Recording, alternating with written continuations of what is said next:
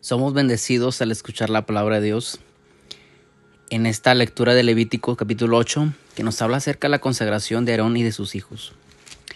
Para poder entender un poco mejor esto hay que haber comprendido a plenitud eh, diferentes, los diferentes sacrificios que se mencionan del 1 al 7.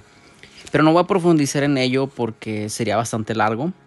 Hay algunos aspectos más que se mencionan en Éxodo. Por cierto, esta consagración es un eh, es una réplica del capítulo 29 de Éxodo. Y también en el capítulo 28 nos habla acerca de las vestiduras, que tienen ciertos detalles que tienen un gran valor.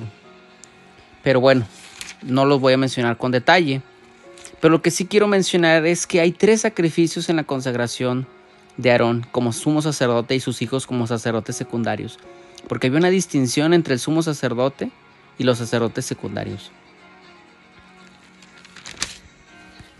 Ahora, hay que el primer sacrificio que se hacía era el de un novillo, es decir, un becerro tierno aproximadamente de un año que se ofrecía como expiación por el pecado.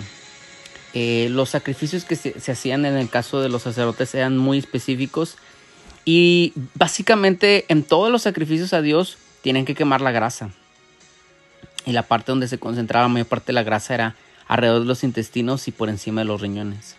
Es un dato interesante que incluso en el cuerpo humano hay mucho, mucha grasa alrededor de los riñones. Y el punto es que, ¿por qué menciono esto? Porque los riñones era el único órgano que se quemaba en todos los sacrificios frente al altar y que era consumido como un olor grato a Dios. Los riñones tienen una función en el cuerpo que es filtrar la sangre. Y bueno, la verdad es que me, me venía a la mente un significado muy particular que tenía que ver con que los riñones son los que filtran la sangre y tienen que ver con el corazón. En el sentido biológico, pero en el sentido espiritual, también los que nos permiten filtrar aquellas cosas, el juicio que nos permite filtrar lo que está mal, eh, tanto mental como emocionalmente. Y eso es lo que tenemos que poner como una especie de sacrificio. Ahora, en cuanto a las vestiduras de, de Aarón y de sus hijos, tenían un manto, tenían un nefod, también tenían un cinturón y además tenían un pectoral y además tenían el urim y el tumim. Eh, el urim y el tumim era el sí o no cuando le preguntaban a Jehová y se ponía sobre el pecho, cerca del corazón. Y eso nos recuerda que eh, cuando Dios nos habla muchas veces al corazón, a veces simplemente es un sí o es un no. No son palabras específicas. Yo creo que muchas veces hemos experimentado que preguntamos a Dios sobre tomar una decisión sí o no y a veces Dios nos hace sentir el sí o el no. Aunque no lo podemos comprender, pero sí a través del corazón. Eso me recuerda mucho al Urim y al Tumim. Ahora, cuando fueron consagrados, tomó el aceite de la Santa Unción y ungió el tabernáculo y todas las cosas, los utensilios, y roció lo, roció siete veces. Y eso, eh, pues el siete es un símbolo de perfección. Eh, y es el número de, el número de Dios. Yo creo que eso lo tenemos bastante claro. Y bueno, en cuanto al sacrificio, bueno, em, cuando tomaban el sacrificio, retomando eso, tomaban la grasa, pero lo que es la cabeza, la piel, em, todo el resto del animal, la carne incluso, todo era sacado del, del acampamento y era quemado totalmente. Y después de eso sigue otro sacrificio que es el carnero para el holocausto. El holocausto viene de holo, todo, y causto, que es quemado. Es una palabra griega, ¿verdad? Eh, obviamente la palabra original en, hebreo es diferente, pero significa que era una ofrenda todo quemada. Y una de las cualidades que tiene este, esta ofrenda es que es de olor grato a Jehová. ¿Qué lo distingue de los otros? Bueno, el primero es un sacrificio por la expiación, es decir, un sacrificio que limpia o que hace inocente una persona ante otra, pero no necesariamente es un olor grato, sino simplemente para librarlo de la culpa. Entonces en el holocausto lo que se hacía es que solamente se eliminaba el estiércol de los intestinos, se limpiaban las patas y todo se quemaba. Con la cabeza, toda la carne, todo se quemaba en el fuego.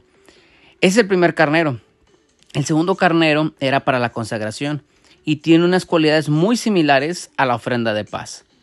Eh, eh, es también un poquito semejante a la expiación en el sentido de que también se quemaban las la grasa del animal, se este, se separaba también la piel.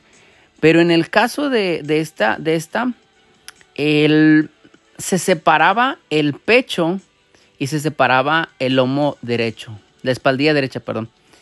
Y esto se mecía ante Jehová, algo que no se hace ni en la expresión ni se hacía en el holocausto.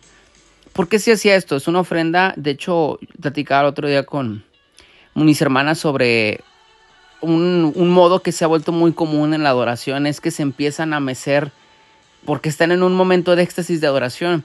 Y, eso me recuerda cuando los sacerdotes mecían la ofrenda a Dios. Y esta ofrenda que mecían también, parte de ella, no toda, se la comían los sacerdotes. Entonces, hay muchos detalles que podría mencionar también como el tema de los panes sin levadura, porque había tres elementos, torta sin levadura, una torta mezclada con aceite y un hojaldre. El hojaldre para que lo tengamos más eh, entendido, viene siendo como si fuera un, unas orejas. Las orejas, si se dan cuenta, tienen como una especie de tiritas tostaditas. Bueno, eso es un hojaldre. Hay otro ejemplo, de hecho no recuerdo, es un panecito que va relleno de piña normalmente y está como esponjosito y crujiente. Bueno, ese es un hojaldre. Ahora bien, eh, una vez que se terminó todo este tipo, esta consagración, lo que tuvieron que hacer es permanecer en la tienda de reunión por siete días y siete noches y no moverse para que Dios no, no derramara su ira sobre ellos. Y después de eso sigue los primeros sacrificios de Aarón, pero eso lo voy a exponer en el siguiente capítulo.